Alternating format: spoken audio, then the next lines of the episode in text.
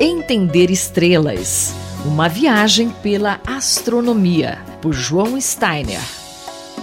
Professor João Steiner, a gente já falou aqui na coluna sobre nascimento de estrelas, formação de luas, mas e a Terra? Há quanto tempo que ela se formou e como que se formou o nosso planeta? É, então, esta é uma questão extremamente importante, né?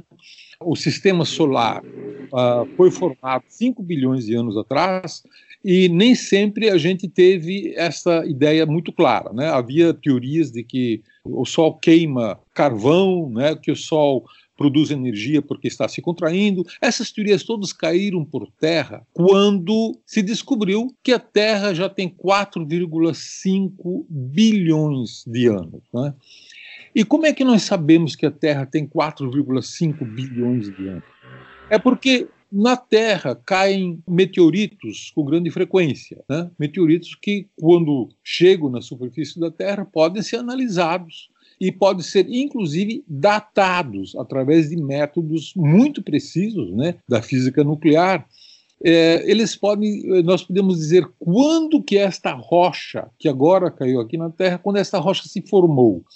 E tem uma coisa muito curiosa que todos os meteoritos dão exatamente a mesma idade, 4,5 bilhões de anos, né?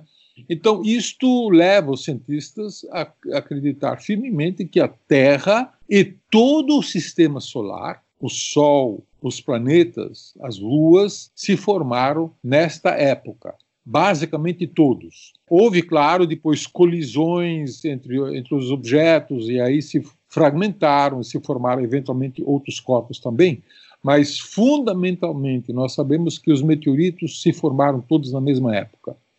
E essa época agora é muito bem conhecida, inclusive nós já sabemos que são 4,56 bilhões de anos atrás que a Terra se formou juntamente com o resto do sistema solar. Mas é, ainda assim é um, um, uma idade assim com uma mar, dá para dar uma margem de erro bem grande, né? Porque não falar de bilhões de anos assim não dá nem para ter ideia de quanto seria isso. Curiosamente, não. Nós sabemos por métodos teóricos e também experimentais que o Sol tem aproximadamente essa, essa idade, mas no caso do Sol a precisão não é tão grande assim. No caso dos meteoritos, a precisão é muito boa. A precisão é, é da ordem do porcento, de 1% na determinação da idade. Né? E isso é uma precisão uh, surpreendentemente grande. E por que isso? Porque todos os meteoritos dão exatamente o mesmo valor. Né? Então não há nenhuma dúvida sobre a idade e nem sobre a incerteza envolvida, que é muito pequena, surpreendentemente pequena. Muito interessante, graças aos meteoritos, então. Exatamente. O professor João Steiner, colunista da Rádio USP, conversou comigo, Luísa Caires. Entender estrelas. Uma viagem pela astronomia, por João Steiner.